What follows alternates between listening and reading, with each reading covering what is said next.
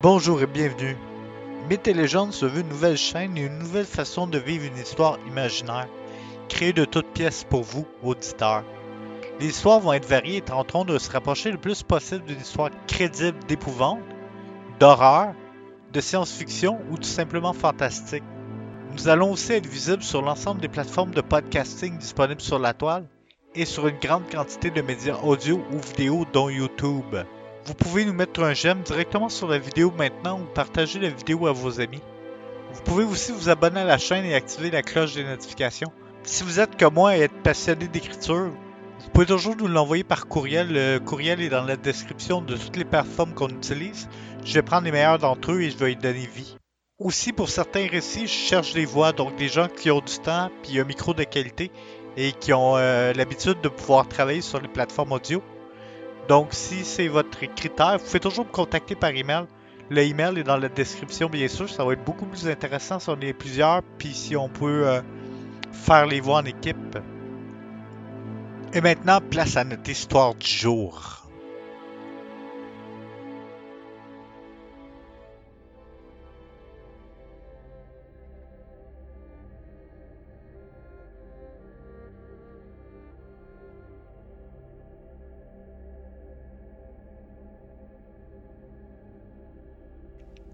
Je vais vous raconter mon histoire qui commença en 1998, tout près de la zone portuaire de Londres, dans la localité de Shepperton sur la rive nord de la Tamise. Mais d'abord, je me présente, je suis Robert et je travaille comme ingénieur en micro-informatique.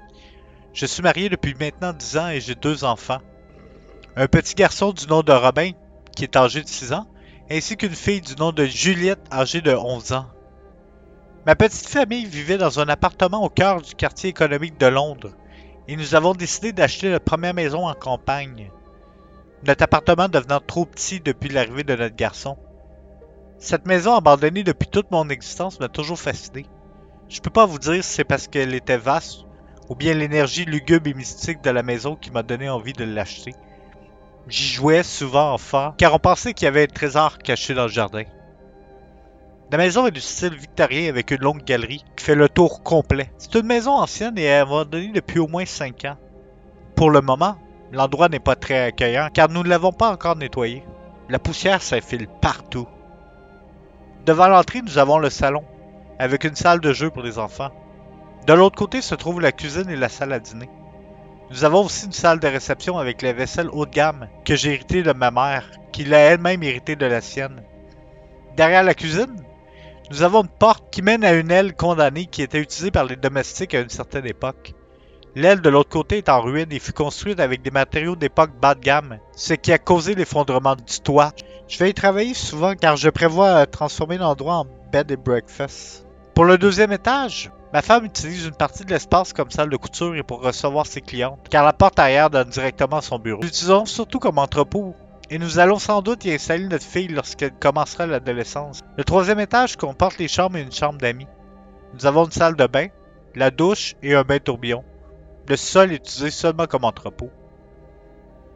Les phénomènes étranges commençaient très tôt. Lors du déménagement, l'ambiance était lourde dans la maison et certaines personnes qui sont venues porter des boîtes sont parties assez rapidement, disant qu'ils se sentaient observés.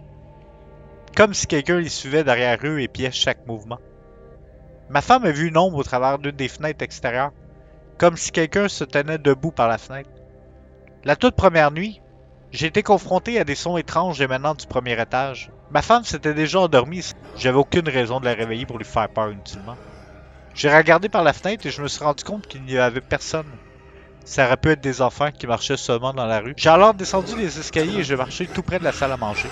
C'est probablement ça qui faisait les bruits étranges que j'entendais en haut, dans ma chambre. Cette voix est vraiment énervante. Elle semble venir de plusieurs endroits à la fois.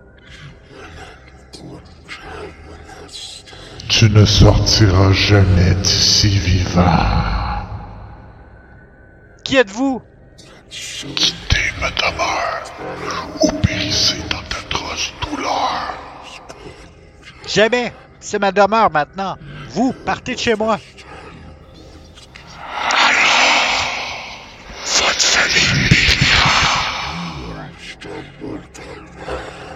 Les lumières se ferment et se rallument tellement rapidement que le, que le disjoncteur se coupe dans le sous-sol. Une forme démoniaque apparut devant moi et me fixa ardemment.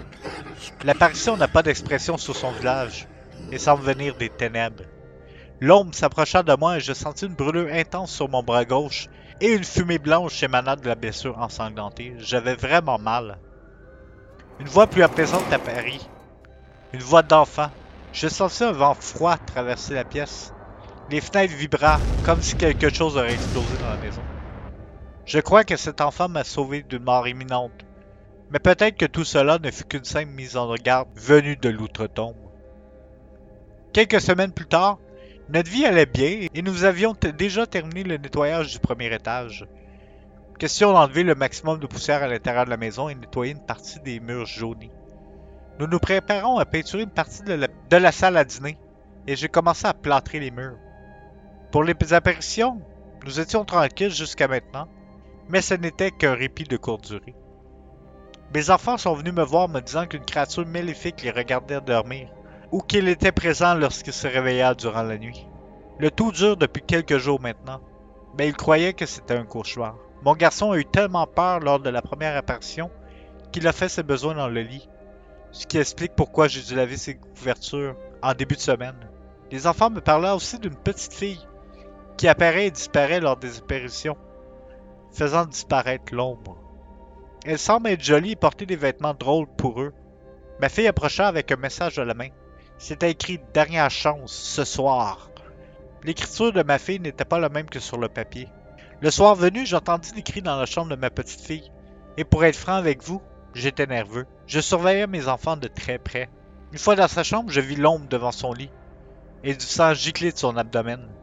Les draps du lit absorbaient une grande quantité de sang. Le reste tomba au sol ou fut absorbé par le matelas. L'ombre m'empêcha d'entrer, comme si une main immense poussa contre ma poitrine. Vous auriez dû m'écouter. J'ai attendu de vous voir quitter les lieux. Il est trop tard maintenant. Je commence par la fille, ensuite le garçon. Vous ne pouvez pas m'enlever mes enfants. Je n'y survivrai pas. Autant me tuer. Prenez ma vie. Je sentis dans les yeux de ma fille qu'elle n'en avait pas pour très longtemps. Elle est morte sous mes yeux vidée de son sang. Son corps avait une teinte blanchâtre et le plancher est couvert de sang. Maintenant, autour de ton petit garçon. Pourquoi faites-vous cela Vous ne détruirez pas ma demeure. Jamais. Je vis ici. Nous n'avons aucune intention de détruire la maison, mais de reconstruire la demeure et de la restaurer. Comme lorsque j'y venais dans mon enfance. Anciens chantiers. Elles sont là pour reconstruire l'ancienne aile, pour la transformer en bed and breakfast. Vous allez pouvoir hanter les voyageurs venus des quatre coins du monde pour vous rencontrer. Alors, dans ce cas, je vous surveillerai. J'ai toujours souhaité hanter des touristes avec ma fille Elisabeth. La créature maléfique redonna la vie à mes enfants et quitta les lieux. L'ombre disparut, et une fois les réparations de la maison effectuées, il tenant promesse et hanta tous les touristes. Notre demeure figure maintenant dans les top 10 des lieux les plus hantés de Londres, et nous en sommes fiers. Un voyageur sur deux ne sera même pas au petit déjeuner, et quitte durant la nuit. Du côté de la maison, toutes les apparitions arrêta. Pour ce qui est du Beg and Breakfast, il fonctionne super bien. Eh, je dois vous laisser. J'ai des choses qui brûlent. Je vous revois dans un prochain épisode.